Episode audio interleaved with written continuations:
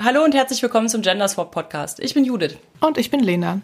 Heute reden wir über kulturelle Aneignung in Fantasy-Welten und haben uns dazu als Gast die Victoria Linnea eingeladen. Hi Victoria, vielen Dank, dass du da bist. Hallo. Hi. Victoria, du arbeitest als Lektorin und berätst außerdem AutorInnen unter anderem auf deiner recht neu gestarteten Seite sensitivity-reading.de. Genau. Da können wir auch im, im Anschluss noch mal ein bisschen drüber reden. Ja, wir haben uns dich als Gast rausgesucht, weil wir irgendwie fanden, dass wir als zwei weiße Frauen jetzt nicht unbedingt über kulturelle Aneignung alleine reden sollten, sondern dass wir da ein bisschen Begleitung brauchen. Ja, kulturelle Aneignung ist ja auch eine Auswirkung von Rassismus, würde ich sagen. Wenn man über Rassismus redet, ist es immer schwierig von der außenstehenden Position sich das Thema ja anzueignen.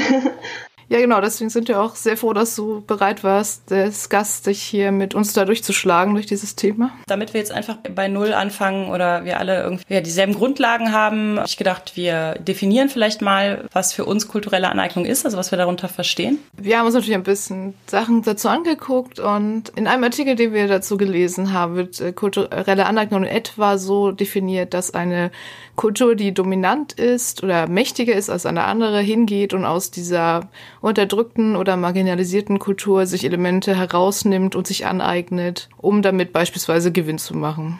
Es ist also kein kultureller Austausch im Sinne von ein deutscher Koch macht mal einen Lehrgang in französischer Küche oder so, weil das wäre ja ungefähr auf Augenhöhe sondern es ist halt eine, eine Kultur eignet sich etwas an aus einer anderen, die sehr viel weniger mächtig ist. Und damit einhergeht, denke ich auch, dass da meistens oder häufig halt auch so ein bisschen so eine Gewinnerzielung dahinter steht. Also dass die Kultur, die sich jetzt Elemente aus der anderen Kultur aneignet, damit halt dann Gewinn macht, der wiederum nicht an die, an die UrheberInnen zurückfließt, sondern bei demjenigen bleibt, der es sich angeeignet hat. Also ich sehe das nicht nur, dass damit ein Gewinn erzielt wird, sondern dass eine Gruppe sich Teile aus einer anderen Kultur aneignet, um, um sich selbst auszudrücken, um einen Lifestyle auszudrücken. Mhm. Und sie nehmen halt nur Teile mit denen sie sich aufwerten können. Zum Beispiel, wenn man sich äh, Frisuren anschaut, zum Beispiel Boxbraids oder Rasterfrisuren. Wenn eine weiße Person diese Frisuren trägt, ist sie schick, ist sie stylisch. Und was bedeutet das für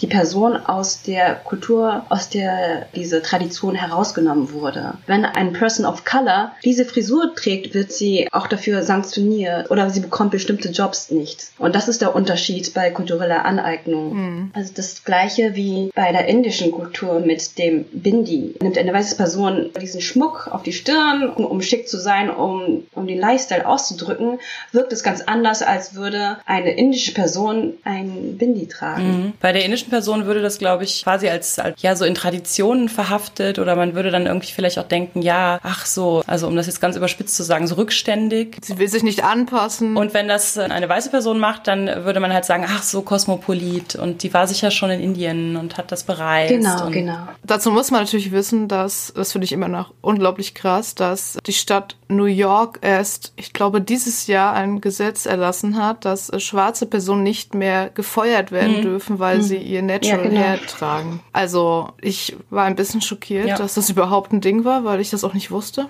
muss ich ganz, ganz ehrlich sagen. Aber im Prinzip verlangt man also von schwarzen Personen, dass sie sich, um ihren Job zu behalten, irgendwelche krasse Chemie in die Haare klatschen, damit sie irgendwie weißer oder europäischer oder was auch immer aussehen. Aber wenn eine weiße Person sich dann Dreadlocks macht, dann ist das voll cool und voll. Start-up, äh, ja.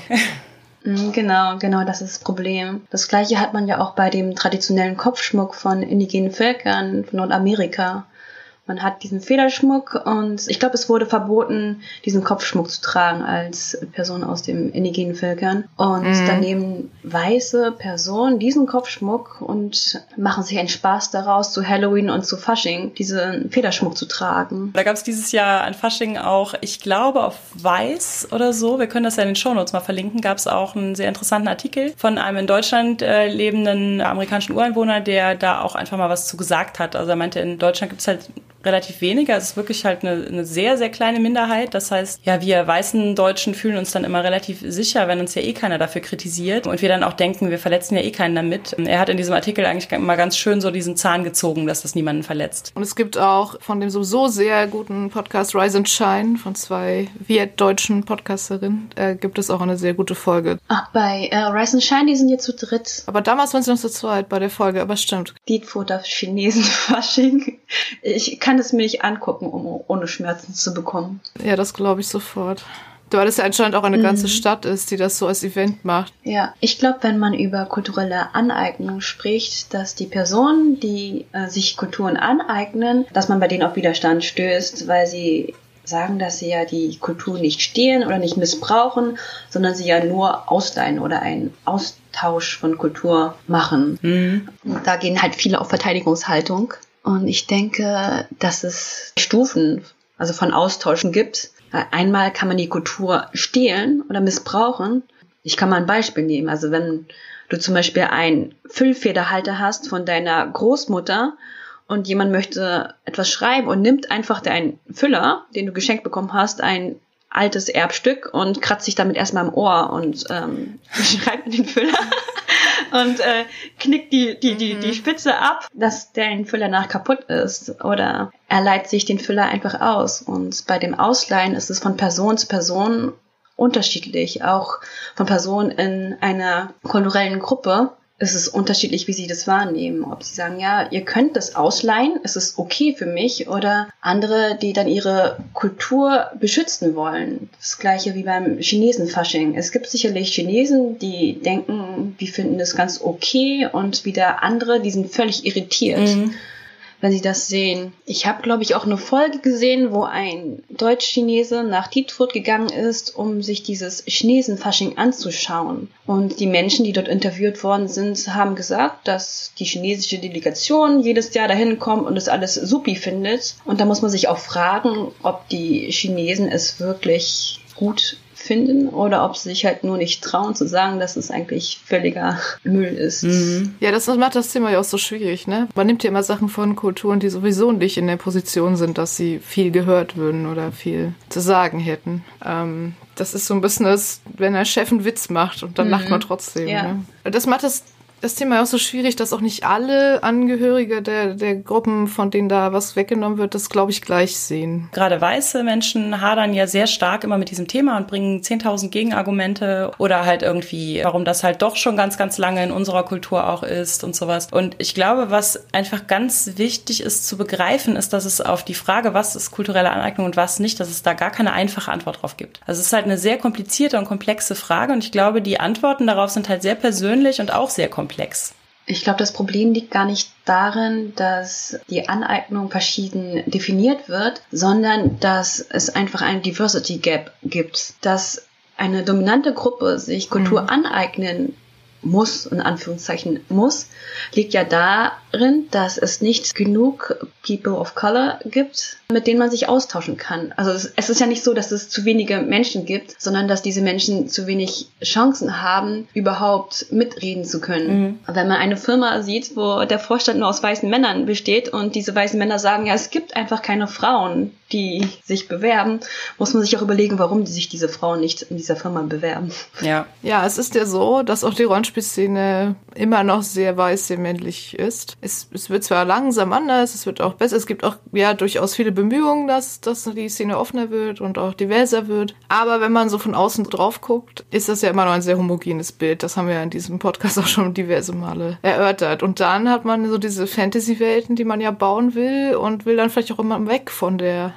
europäisch zentrierten Fantasy, sondern halt mal etwas anderes haben. Und dann ist man leider halt auch ganz schnell dabei, dass Weiße über asiatisch inspirierte Kultur schreiben, über afrikanisch inspirierte Kultur schreiben und so weiter. Wo das halt besonders prominent passiert, ist natürlich in den Fantasy-Welten, die halt einfach weltumspannend sein sollen, also wo nicht ein spezieller Fokus irgendwie gelegt wird, das halt in einem bestimmten Setting nur gespielt wird, sondern wo es halt wirklich eine ganze Welt gibt und die SchöpferInnen dieser Welten dann natürlich halt schon auch wollen, dass sich das groß anfühlt, dass für jeden was dabei ist, dass man ganz viele verschiedene Sachen spielen kann.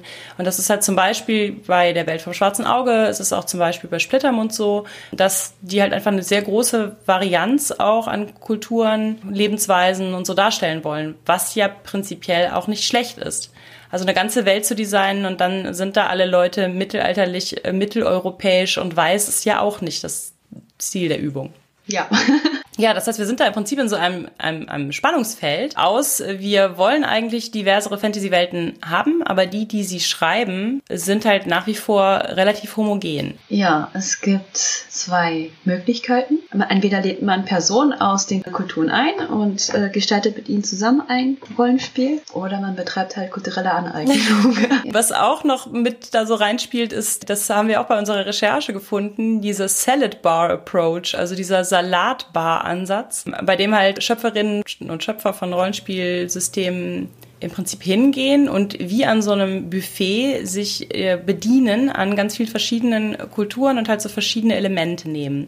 Weil sie halt auch, also auch da gibt es natürlich verschiedene Ansätze. Zum einen vielleicht, weil sie gar nicht so genau wollen, dass es eine bestimmte irdische Kultur spiegelt, sondern sie wollen irgendwie was Neues. Und was Neues ist ja immer schwierig. Also eigentlich können wir ja nur altbekanntes neu kombinieren. Also wir können uns natürlich auch neue Sachen ausdenken, aber ja, so ein bisschen hat es sich ja so durchgesetzt, dass man eigentlich mehr aufgrund, wir haben ja auch schon über Stereotypen hier im Podcast gesprochen, damit, damit das Ganze halt einen Wiedererkennungswert hat und die Leute direkt was damit verbinden und Bilder im Kopf haben und so, kombiniert man halt auch viel bereits Dagewesenes oder etwas, was in anderen Ländern prominent ist oder so und ähm, baut daraus was Neues. Und das ist aber halt auch teilweise echt schwierig. Und gerade beim Beispiel, was wir schon hatten mit asiatisch inspirierten Kulturen, kommt es dann halt oft zu so einem sehr hm, einheitsbreiigen, ja, Best of Asia. Das Beispiel, wo es halt, also ich kenne das Spiel jetzt nicht selber so gut, aber ich habe ein bisschen darüber auch recherchiert, ist halt äh, Legends of the Five Rings, was ja so eine Art historisch-magisches Japan abbildet.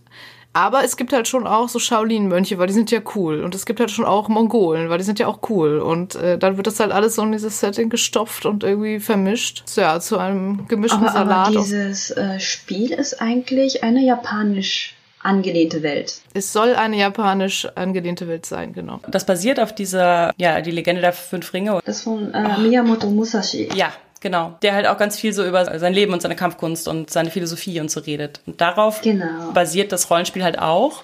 Aber sie wollten natürlich auch irgendwie cooles Reitervolk und halt irgendwie chinesische Piraten und sowas haben. Okay. Also sie haben eine japanische Kultur und nehmen aus der chinesischen und mongolischen Kultur etwas heraus und behaupten dann, dass es japanische Kultur sei sozusagen. Pseudo-japanische Fantasy halt, ne? Also es ist so ein bisschen, ja, also man rechtfertigt es damit, dass es ja nicht das echte Japan ist, denke ich. Ja, aber wenn man Mittelalter-Fantasy schreibt, diese eurozentrische Mittelalter, da passen die Weltenbauer extrem darauf auf, dass die Welt stringent aufgebaut wird. Mhm. Und auf Logikfehler wird so so akribisch geachtet. Warum achtet man nicht auf die japanische Kultur, dass da, ähm, dass es logisch aufgebaut ist? Hm. Zumal ich jetzt auch behaupten würde, dass auch die japanische Kultur genug hergebe für ein spannendes Setting, ohne dass man auch aus dem Rest von Asien. Aber da muss man ja recherchieren. Es wird ja auch immer wieder über dieses, wie historisch korrekt muss die Fantasy sein, diskutiert. Ne? Da geht's ja ganz häufig auch um das mitteleuropäische Mittelalter. Und dann wird dann argumentiert, dass äh, das und das ja gar nicht sein kann, weil im Mittelalter war es ja nun mal so. Also das ist genau das, was du sagst. Im europäischen Raum wird da total drauf gepocht, wie korrekt auch das auch immer sein mag. Das, was dann immer genau. als das, das korrekte Mittelalter ausgegeben wird, ist ja meistens auch nur so eine Wunschvorstellung von irgendwem. Aber hier wird halt total drauf gepocht, wie historisch korrekt George R. R. Martin ist und sowas. Und ja, in anderen Kulturen darf man sich dann aber halt so ein bisschen bedienen, offenbar. Also ich finde, dass jeder das Recht hat, diese Kultur schützen zu wollen, wenn sie sagen, ich baue eine Fantasy-Welt im Mittelalter, dass sie sie stringent aufbauen wollen und auf Logik pochen wollen. Und diesen Anspruch sollte man auch haben, wenn man andere Kulturen nimmt. Wisst ihr eigentlich, wie es in Japan aufgenommen wird? Leider nicht. Also es gibt eine Podcast-Folge darüber vom Asians Represent Podcast. Das ist ein Podcast von zwei asiatisch-kanadischen RollenspielerInnen. Die waren da nicht sehr glücklich damit. Die haben es so als Beispiel dafür genommen, wie westliche Rollenspielkultur sich halt da so Sachen aneignet und ohne nachzufragen durcheinander wirft. Die Frau vom Asians Represent Podcast macht da jetzt auch ihr eigenes Rollenspiel, was gerade gecrowdfundet wird. Das Hearts of Woolen. Agatha Cheng heißt sie. Und also sie ist Co-Designerin zusammen mit einem anderen Designer, der auch keinen asiatischen Hintergrund hat. Und das fand ich wiederum spannend, weil es einen ganz anderen Ansatz hat. Da sagt man halt nicht, ich bilde hier ganz Asien ab oder ganz Japan, sondern es ist ein Rollenspiel, um Wuxia-Melodrama-Filme quasi abzubilden. Das fand ich auch deshalb interessant, weil es ein viel engerer Fokus ist. Also es ist eine Variante des historischen China mit auch mit Magie und es ist aber gezielt dafür da, dass sie diese Geschichten erzählen, wie sie halt in Filmen wie Hero oder Crouching Tiger, Hidden Dragon erzählt werden. Das ist also auch schon ein ganz anderer Ansatz, äh, weil man sagt ja auch gar nicht, wir wollen hier irgendwas Historisches abbilden, sondern wir wollen Geschichten erzählen, wie sie in diesen Filmen vorkommen und wie machen wir das, wie, wie bilden die Regeln das ab und, und so weiter. Ich fand das sehr spannend. Ich habe jetzt schon zwei Interviews dazu gehört mit ihr. Und da soll auch im Buch selber noch viel reinkommen zum Thema, wie war China vielleicht zu der Zeit und wie, was kann man da überhaupt für Figuren spielen. Und da spielt natürlich auch rein, ne, auch ein bisschen Rollenspieler-Sprech, dass das ein Powered by the Apocalypse-Setting ist, die ja generell immer sehr darauf bedacht sind, quasi ein Genre abzubilden. Also bei Powered mhm. by the Apocalypse geht es ganz viel darum, so dieses Gefühl zu erzeugen, was man mit einem gewissen Genre erzeugt. Also sei es jetzt irgendwie Highschool, Teenager-Horror wie bei ähm, Monster Hearts oder so oder halt wie Passion de las Pasiones. Äh, da geht's halt auch ganz, ganz stark darum, dass man im Prinzip das Gefühl herstellt, was man hat, während man einen Film, eine Serie, ähm, ein Buch konsumiert, was in diesem Genre halt äh, beheimatet ist. Und das heißt, ich finde das da sehr passend, dass sie halt versucht, diese Stimmung einzufangen, die diese Filme wiedergeben oder dieses ganze Genre. Also was ich persönlich über kulturelle Aneignung denke, ist, dass es da einen Unterschied gibt, ob man sich wie bei diesem Salad Bar Approach sich die einzelnen Elemente herausnimmt und sie so verwertet, wie man möchte, ohne Rücksicht auf die Kultur zu nehmen, oder ob man sich Kultur ausleiht und auch Recherche betreibt, um diese Kultur richtig darzustellen. Und wenn man diese Kultur richtig darstellt, es ist ja dafür da, um Austausch zu betreiben und damit die Rezipientinnen eine für sich neue Kultur kennenlernen. Mhm. Wie bei diesem Rollenspiel bildet man das chinesische Setting ab und somit können die SpielerInnen ein Stückchen von chinesischer Kultur kennenlernen. Im Gegensatz zu den Five Rings Spiel. Das ist nicht dafür da, um japanische Kultur oder chinesische Kultur kennenzulernen, sondern nur um die interessantesten, also von der westlichen Sicht her, die interessantesten Dinge herauszunehmen. Also Shaolin sind cool, Samurai sind cool, Schwerter sind cool und dann nimmt man alles zusammen, ungeachtet, was diese Kultur eigentlich bedeutet. Ja. Und da ist für mich der Unterschied. Mm, ja, das fasst es gut zusammen. Ja, auch wenn beides Aneignung ist, ist das eine für mich mehr okay als das andere. Wobei ich es halt auch wichtig finde, dass in dem Fall von Harzefudel halt auch eine von zwei Designerinnen selbst kanadisch-chinesisch sozusagen. Das, das merkt man, glaube ich, auch schon. Ich glaube, so, da passiert auch ganz viel gar nicht, wenn man jemanden im Team hat, der oder die darauf achten kann. Ne? Ich habe da nur gerade, also es ist ein anderes Thema, aber ich habe jetzt gerade dran gedacht, dass zum Beispiel bei der aktuellen Game of Thrones Staffel ja sehr viel so drin war, wo Leute auch gesagt haben, okay, hättet ihr mal eine Frau ins Drehbuchteam geholt, dann hättet ihr vielleicht die und die Szene auch gar nicht so geschrieben. Mhm, also ich glaube, ja. das passiert dann halt teilweise einfach automatisch. Ich wollte nur anfügen, dass es ungeachtet von Personen im Team, die nicht dieser Kultur angehören, eigentlich auch ganz gut Kulturen darstellen können, wenn sie Recherche betrieben haben. Ich habe da mhm. mal ein Fantasy-Buch gelesen von einer, ich weiß gar nicht, woher die kommt, einer westlichen Autorin, die über japanische Kultur geschrieben hat. Sie hat extra gesagt, dass sie ein, eine Geschichte schreibt, was der japanischen Kultur angelehnt ist, aber dennoch Fantasy ist. Mhm. Sie hat sehr viel Recherche betrieben. Sie war lange in Japan gewesen. Ja, sie war sehr sensibel mit diesem Thema. Und als ich das gelesen habe, fand ich das auch ganz gut vermittelt. Also ich habe ein bisschen japanische Kultur so spüren können, mhm. obwohl sie keine Japanerin ist. Es ist also möglich. Es ist möglich. Man muss sich nur ein bisschen mehr Mühe geben. Quasi. Ja. War das Lee and Her? Genau. Das Schwert in der Stille. Ja. Das war eine Trilogie oder ein Vierteiler mhm. oder irgendwie sowas. Und danach, ich glaube jetzt letztes Jahr oder so, ist noch was Neues von ihr erschienen, was auch wieder auch thematisch irgendwie ähnlich ist. Ist das schon älter? Es kommt mir irgendwie so bekannt vor. Anfang der 2000er würde ich sagen. Ich war noch Buchhändlerin, als das rauskam. Andersrum ist es auch so, dass äh, Personen, die einer bestimmten Kultur angehören, nicht unbedingt über diese Kultur Bescheid wissen. Mhm. Also nur wenn man zum Beispiel eine Person of Color ins Team holt, heißt noch lange nicht, dass sie dann über diese Kultur Bescheid weiß. Ja, klar. Da besteht ja auch immer die Gefahr, dass man sich diese tokenmäßig ins Team holt. So nach dem genau. Motto, dann können wir nachher schön ein Foto machen und zeigen, zeigen, wie divers unser Team war und so. Aber es gibt ja mhm. nun auch genügend People of Color, ja, die dann tatsächlich einfach mit mitteleuropäischem Background groß geworden sind. Natürlich ist es dann auch nochmal was anderes, weil die Erfahrungen dieser Person auch einfach ganz anders sind, aber immer automatisch anzunehmen, ach, wir holen dich jetzt ins Team und dann passt das schon alles, geht halt dann auch wiederum nicht. Also es ist halt, wie gesagt, das ist alles sehr kompliziert.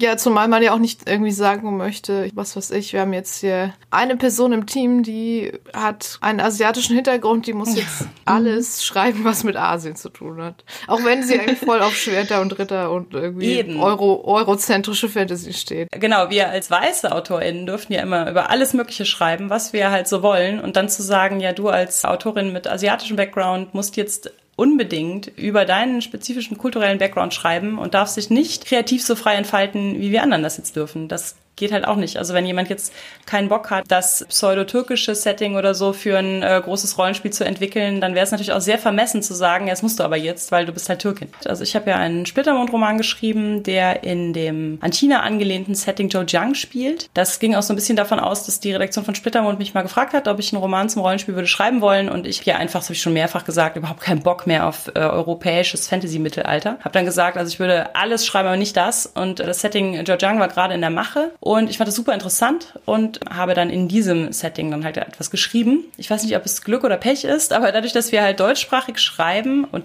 nicht übersetzt werden, zumindest zum größten Teil nicht, richten wir uns natürlich auch an ein deutschsprachiges Publikum. Das heißt, wir verkaufen jetzt gar nicht das, was wir geschrieben haben, dann irgendwie wieder nach China und sagen, guck mal, was wir hier für einen tollen äh, pseudo-chinesischen Roman geschrieben haben, sondern wir schreiben das für äh, deutschsprachiges Publikum. Das heißt, im Prinzip ist ja so ein bisschen die Zielsetzung dabei, dass wir versuchen, Fantasy-Romane zu schreiben, die halt nicht so einheitlich immer alle in Europa spielen. Das ist jetzt kein Garant dafür, dass das irgendwie besser ist oder irgendwie, dass wir da keine kulturelle Aneignung betrieben haben. Haben wir garantiert? Ja, aber wenn ihr als weiße Person über China schreibt, dann schreibt ihr nicht nur über, äh, für deutschsprachige Menschen, sondern für herkunftsdeutsche Menschen. Ich sage auch gar nicht, dass das vollkommen ja. unproblematisch mhm. ist. Ich habe auch leider nie eine Rückmeldung bekommen bei Phoenix und Affe, wie das Buch mhm. sich liest, wenn man jetzt Migrationshintergrund hat, chinesischen. Das ist ein Problem. Es hat auch niemand einen Test gelesen, der chinesischen Migrationshintergrund hat. Leider. Ja. Ich habe Kung-Fu-Kurse genommen. Hattest du dir das nicht mal ein bisschen angeschaut, äh, Victoria? Das Splitter ich habe es mir angeschaut und äh, da waren verschiedene Länder, die von China und von Japan und von anderen ostasiatischen und südostasiatischen Kulturen angelehnt sind, aber ich konnte nicht unterscheiden, welche Kultur sie darstellen sollten. Also ich habe dann eine Frau gesehen, mhm. die ein fast chinesisches Gewand trug, aber irgendwie doch japanisch und ich, ich konnte das nicht genau feststellen, was es darstellt darstellen sollte, mhm. um ehrlich zu sein. Ich würde noch gerne sagen, dass Personen mit chinesischer Herkunft oder ostasiatischer Herkunft, wenn diese es okay finden, es noch lange nicht okay ist. Ich bin ja in Deutschland geboren und als ich Kinderbücher gelesen habe, gab es keine äh, Repräsentation von Menschen mit ostasiatischer Herkunft und ich habe mich über jede einzelne Figur gefreut, die ein bisschen ostasiatischer aussieht. Mhm egal wie klischeehaft und stereotyp sie dargestellt wurde. Mhm. Einfach nur, weil es nötig ist, jemanden zu sehen, bei dem ich mich äh, wiedergespiegelt sehen kann. Und erst im Nachhinein habe ich gemerkt, dass es ultimativ schlecht ist, wie die dargestellt werden. Einfach als China Doll, das ist ja auch ein Trope. Ne? Ja wenn es dann weiße RollenspielmacherInnen weiße Rollenspiele schreiben, die über China sind und Personen mit chinesischem Hintergrund diese Geschichten gut finden, heißt noch lange nicht, dass diese Geschichten auch wirklich gut sind, sondern dass es einen Mangel an guten Geschichten gibt. Ich will auch überhaupt nicht, das habe ich vielleicht eben auch blöd formuliert, ich will jetzt auch mehr überhaupt keinen Ablassbrief abholen. Es würde mich einfach mal ehrlich interessieren. Du hast ja auch das Sensitivity Reading Projekt. Wenn ja. man halt einen fragt oder ein, nee, ist es so okay, wie ich es geschrieben habe und der oder diejenige sagt, äh, finde ich gut so, heißt das natürlich nicht, dass das äh, ja dann von, von allen, die das jetzt betrifft, mhm. gut gefunden wird. Das ist, glaube ich, auch so ein bisschen die Gefahr beim Sensitivity Reading, dass man bestimmt viele Patzer so verhindert, aber man kann natürlich irgendwie auch nicht für alle sprechen. Ja, das ist richtig. Zum Glück hat man beim Rollenspielen einen Vorteil, dass man im Team arbeitet. Sensitivity Reading haben wir vor allem für AutorInnen. Die schreiben ja meistens alleine und können selten eine betroffene Person ins Team mit einbeziehen. Mhm. Klar. Es ist, finde ich mal, ein sehr schwieriger Spagat so mit der Rollenspielszene zwischen, man will nicht unbedingt über andere Kulturen schreiben, aber also wenn man nur über die schreibt, aus der die Personen kommen, die momentan schreiben, dann hätte man immer wieder dasselbe. Und man hätte gar keine Repräsentation von anderen Gruppen außer weißen Europäern irgendwie hoffen wir immer noch so ein bisschen, dass vielleicht durch mehr Repräsentation, natürlich auch gute Repräsentation, die Szene auch insofern etwas offener wird, dass man vielleicht in zehn Jahren dann einfach sagen kann, hey, ich habe hier eine Idee, ich würde gerne ein asiatisch angehauchtes äh, Setting schreiben. Ich kenne zehn asiatische RollenspielerInnen, die ich fragen könnte, ob sie dazu was schreiben wollen. Leider ist es momentan noch nicht so. Woran liegt es? Was denkt ihr? Gute Frage. Hast du irgendeinen Berührungspunkt zur, zur Rollenspielszene? Hast du, also, kriegst du da mal was mit? Wie wirkt das auf dich, wenn du da so von außen drauf guckst? Oder? Ich habe damals nur mit meiner Familie, mit meinen Cousins, Cousinen Rollenspiele gespielt, aber da waren wir auch unter uns und hatten gar keine Berührung mit ah. weißen SpielerInnen. Was habt ihr da gespielt? Weißt du das noch? Oh Gott, das ist 20 Jahre her. Ich glaube, das Schwarze Auge haben wir gespielt, aber, aber damals wusste ich gar nicht, was kulturelle Aneignung ist. Ja, ich fand ja. alles, ich fand alles toll. Ja, ja, bei, beim Schwarzen Auge ist es ja auch so, dass es, also es gibt gar keine asiatische Kultur. Das ist so ein, so ein ganzer Kontinent, wo irgendwie so alles durchmischt ist, aber es gibt keine asiatische Kultur. Das Stimmt, es gibt auch keine Asiatinnen, also vom Aussehen. Ja, ja, genau. Also mhm. es ist quasi nicht möglich, einen äh, asiatischen Menschen zu spielen. Es gibt auch keine wirklich asiatische Kultur ja. darin. Nicht auf Aventurien mhm. jedenfalls. Ja, damit bin ich halt aufgewachsen mit solchen Medien, also mit solchen Spielen und Medien, Fernsehen und Bücher, dass es keine Asiatinnen in den Medien gibt. Und ich habe mich halt über jede mhm. einzelne asiatische anmutende Figur gefreut ja. und habe mich da äh, wiedergespiegelt gesehen, obwohl es völlig falsch ja. war. Und es hat meiner Selbstfindung auch nicht besonders gut getan als Deutsch-Asiate. Das glaube ich sofort, ja. Also ich sag mal, wenn man jetzt ein Bild hat von einem typischen Raum auf einer Rollenspiel-Convention, wo da so drei Spielrunden sitzen, dann ist das Bild halt meistens, es sind alle weiß, es sind ungefähr 70 Prozent Männer. Hm. Ich weiß nicht, wie das wirkt auf jemand, der vielleicht neugierig wäre und dann aber irgendwie so eine, ja, so eine homogene Wand aus sehr gleichen Leuten einfach sieht, ne? Ah, man vermeidet das automatisch. Ich glaube auch. Und das ist, glaube ich, der Grund, weshalb wir in der Rollenspielszene immer noch sehr homogen weiß sind irgendwie. Also ich kann das ja jetzt nur, das ist was vollkommen anderes, aber ich kann das ja nur von meiner Perspektive jetzt als Frau sehen, dass mir das auch lange schwer fiel. Also ich spiele ja schon sehr, sehr lange Rollenspiele und auch regelmäßig, aber halt, ich habe das sehr lange halt nur auch im Privaten gemacht. Und ich wäre, glaube ich, mhm. als junge Frau mit 17, 18, 19 nicht auf die Idee gekommen, auf so eine Rollenspiel-Convention zu gehen. Alleine oder mit zwei, drei Freundinnen oder so. Ich glaube, ich hätte dann gedacht, da musst du dir blöde Sprüche anhören, äh, da wirst du dann irgendwie mhm. angegraben und sowas. Und ich kann mir sehr gut vorstellen, dass die Hemmschwelle noch mal eine größere ist, wenn man ja zudem halt auch noch den Eindruck hat, man wird dann da irgendwie wirklich von allen angegafft, weil man irgendwie jetzt die einzige Person of Color im Raum ist oder so. Genau. Ich finde, das kann man schon eins zu eins setzen. Ob man nun eine Frau ist im männlichen Rollenspiel Setting oder ob man eine Person of Color ist zwischen vielen Weißen. Ich bin auch vor kurzem mal gefragt worden von einem Verlag, mit dem ich so ein bisschen hin und her gemailt hatte zum Thema, ich weiß gar nicht, worum es ging. Auch darum, dass, dass die deutsche Fantastik halt auch, auch, das ist ja dasselbe. Die deutsche Fantastik ist auch sehr mhm. homogen weiß von den AutorInnen. Da haben wir so ein bisschen hin und her gemailt und der Verlagsmensch sagte dann so, ja, aber wenn unsere größte marginalisierte Gruppe in Deutschland sind ja Deutsch-Türken. Und wie kann das denn sein, dass ich nie Manuskripte von äh, Deutsch-Türken auf den Schreibtisch bekomme. Und das ist jetzt natürlich so eine Frage, wo ich dann so dachte, warum fragst du mich das, Verlagsmensch? Warum fragst du mich das jetzt?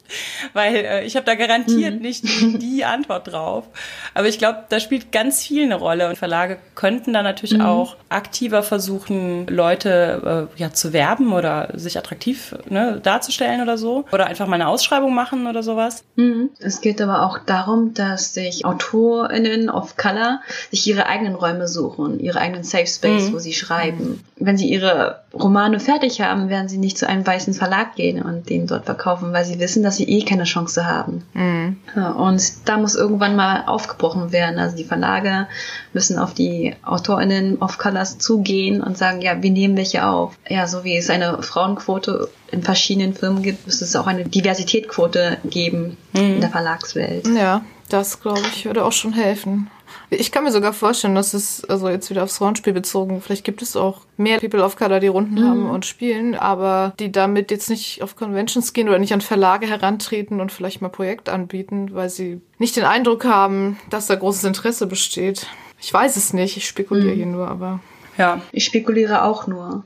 Aber ich habe zumindest einmal eine E-Mail bekommen, bevor ich auf der Leipziger Buchmesse war. Da hatte ich ja eine Session, auch über Sensitivity Reading und über, über Diversität. Und da habe ich von einer äh, Woman of Color eine E-Mail bekommen, dass sie das sehr gut findet, was ich mache, aber sich nicht auf die Buchmesse traut. Sie wollte nicht dahin gehen. Oh krass. Oh Mann, das ist sehr furchtbar. Also nicht mal als Besucherin wollte sie dahin gehen. Ja, genau, genau. Also ich finde das schon echt traurig, weil ich glaube, damit entgeht der Szene auch unglaublich viel ja. toller Input und tolle Leute und tolle Projekte, die nie äh, entstehen einfach. Ne? Und ich glaube, das ist auch was, was wir dann äh, häufig gar nicht sehen. Das ist ja so wie dieses, also wie das ganze Thema Rassismus ja in Deutschland einfach nicht wirklich gesehen wird von Weißen. Also die dann immer sagen, doch, ist alles super hier. Und ich glaube, so ist das halt auch, dass äh, die Verlagsleute dann halt auch sagen, also wir können ja nur nehmen, was wir, was wir auf den Tisch bekommen. Und da wir das nicht auf den Tisch bekommen, existiert das offensichtlich dann halt nicht. Mhm. Ja, keine Ahnung. Und dann, dann existieren die halt auch in so einer Bubble einfach, ne? Also in so einer Blase, in der ja. halt weiße Verlagsmenschen Bücher von weißen Autoren AutorInnen verlegen und dann halt sagen, ja, was anderes existiert ja auch nicht in Deutschland. Und ich finde die Buchmessen auch wirklich immer wahnsinnig weiß. Also gerade in äh, Frankfurt ist mir wieder aufgefallen, wenn da Persons of Color waren, dann war das leider das Servicepersonal und die ganzen Buchmenschen mhm.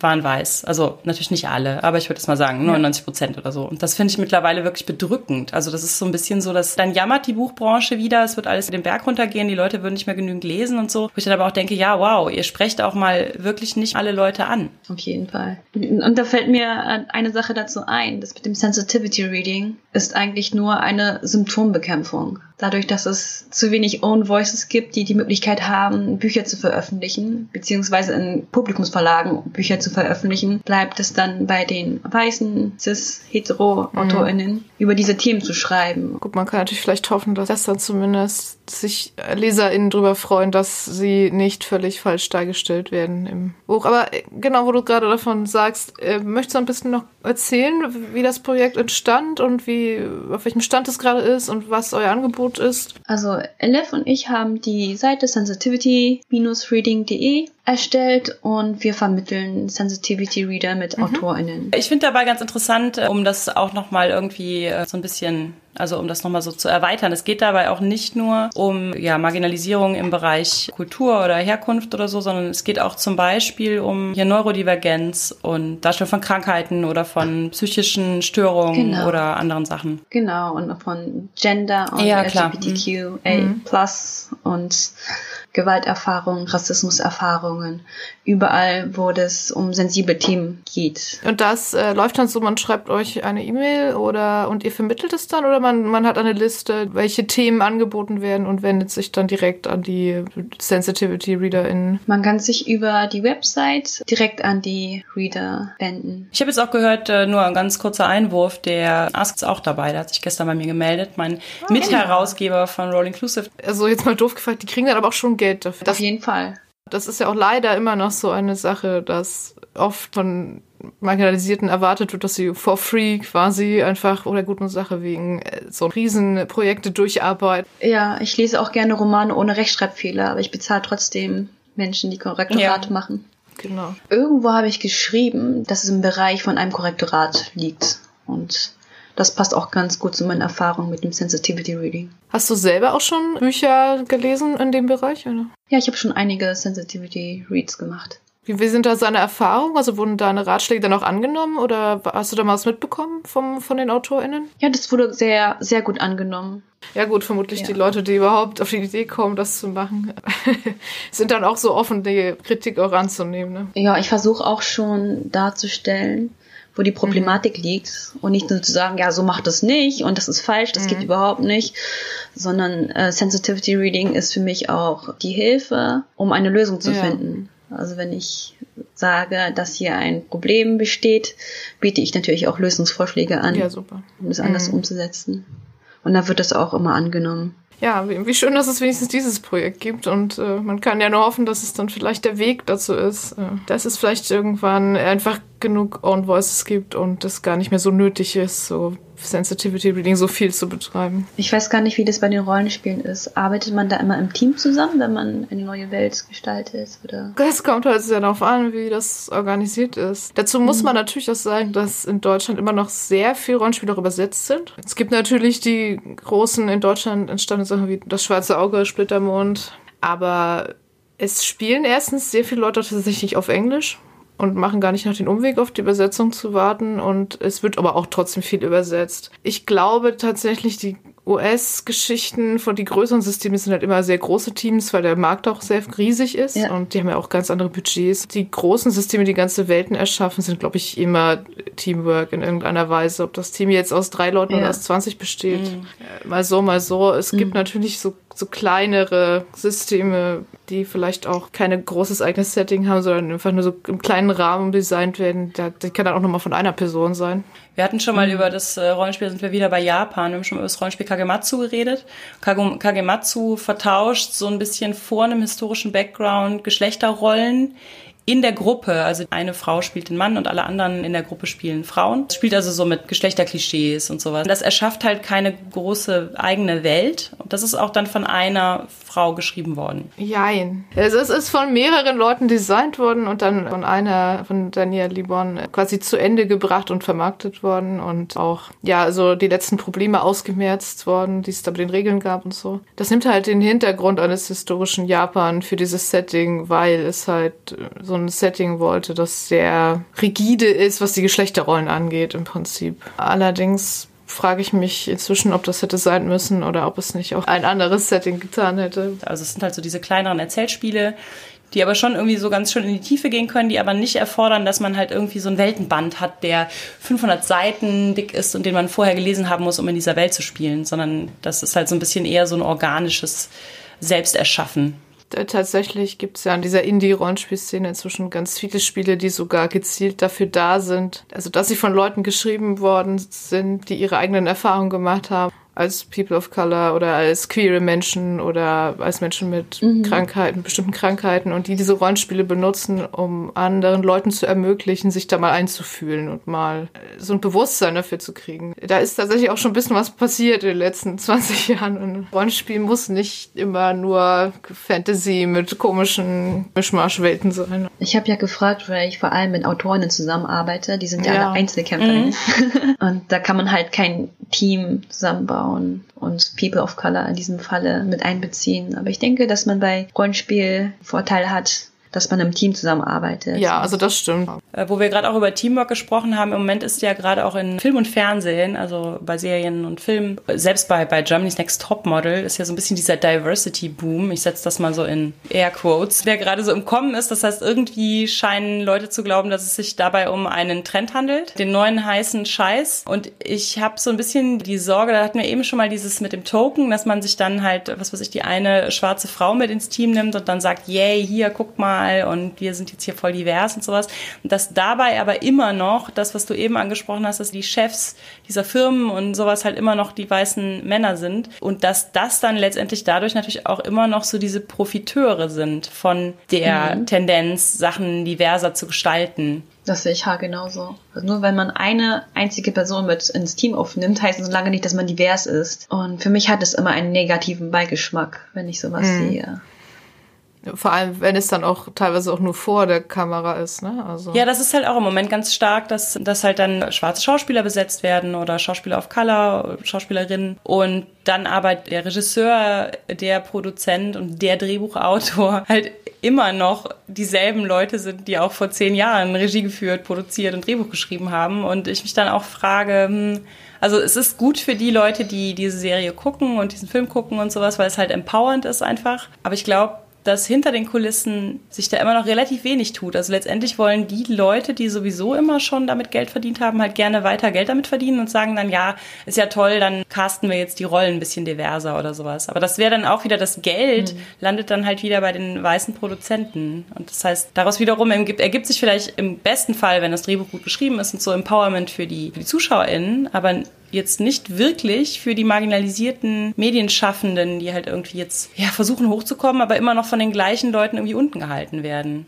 Wobei ich dann auch die Medien hinterfrage, die von weißen MacherInnen mhm. stammen. Denn inwiefern sind sie Stereotyp, auch wenn eine Person of Color dort mitspielt? Es ist ja nicht immer die Möglichkeit gegeben, dass die Person of Color eine gute Rolle spielt. Sie kann ja genauso in ein Klischee reingedrückt werden. Und wenn das genau die Möglichkeit ist, eine Rolle zu bekommen, nehmen es leider auch viele an. Ich habe den Film nicht gesehen, aber der jetzt einen Oscar bekommen hat, Green Book hieß der, glaube ich, ne? Hatte der noch einen längeren ja. Titel? Green Book. Er hatte um, bestimmt einen schlimmen deutschen Untertitel, wie alle Filme in Deutschland. Ich glaube, dass genau das das Problem an Green Book war. Also ohne den Film jetzt gesehen zu haben, ich habe nur Artikel darüber gelesen, dass es halt weiße Medienschaffende waren, die dafür dann von der weißen Oscar Academy oder zumindest überwiegend weißen Oscar Academy dafür dann auch noch den Oscar bekommen haben, während halt mit Black Clansman gleichzeitig halt auch ein Konkurrent im Rennen war, der es vielleicht eher verdient hätte. Das Problem bei The Green Book war ja auch, dass die Hauptrolle mhm. eine weiße Person war und die Nebenrolle die schwarze Person. Und das ist schon wieder so ein White Savior. Ja. Stereotyp ist, ja. ein Trope ist. Zumal auch, glaube ich, wie ich es gelesen habe, die Familie des Sängers, der da, der quasi ein weißer Fahrer fährt einen, einen schwarzen, berühmten Sänger durch die Gegend und überwindet dabei seinen Rassismus.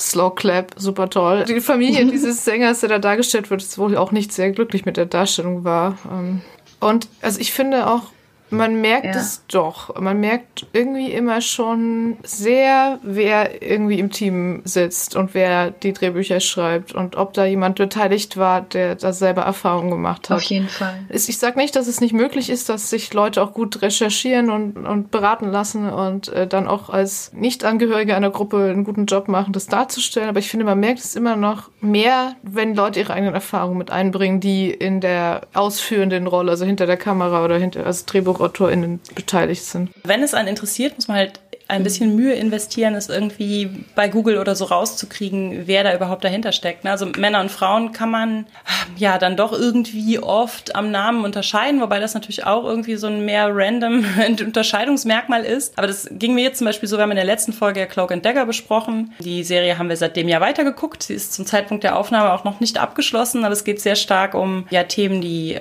einfach so relativ, ich will jetzt nicht sagen frauenspezifisch, weil das klingt so blöd, aber es geht halt unter anderem um Mädchenhandel und um Missbrauch in Beziehungen und sowas. Und ich finde, wann immer da eine Drehbuchautorin aufgeführt ist, es ist halt sehr häufig, dass es Drehbuchautorinnen und ähm, Regisseurinnen sind, da denke ich mir halt auch jedes Mal, okay, man merkt es der Serie an. Total. Man merkt es so sehr, dass es einfach so gut erzählt und nimmt auch nie dieses irgendwie so sensationslüsternen Blick oder so an. Es, es ist wirklich gut gerade. Bei People of Color ist es natürlich dann schon so, dann muss ich halt wirklich aktiv googeln, weil da kann ich ja nicht vom Namen auf irgendwas schließen. Ich mache das aber, also ich achte inzwischen immer. Bei jeder Serie, die ich gucke, gucke ich, wer hat eigentlich Regie geführt und wer hat eigentlich das Drehbuch geschrieben. Also ich gehe dann auch mal auf Wikipedia und gucke, wie ist denn eigentlich so die Quote in dieser Staffel, wie viele Frauen waren mhm. denn da? Also es erfordert natürlich so ein bisschen ähm, einfach Mühe und Involvement und so, ne? Aber es interessiert mich inzwischen auch. Also das finde ich auch gut so, dass man nachguckt, wer das geschrieben hat. Gut, das war ja schon fast ein Medienthema. Ja, genau.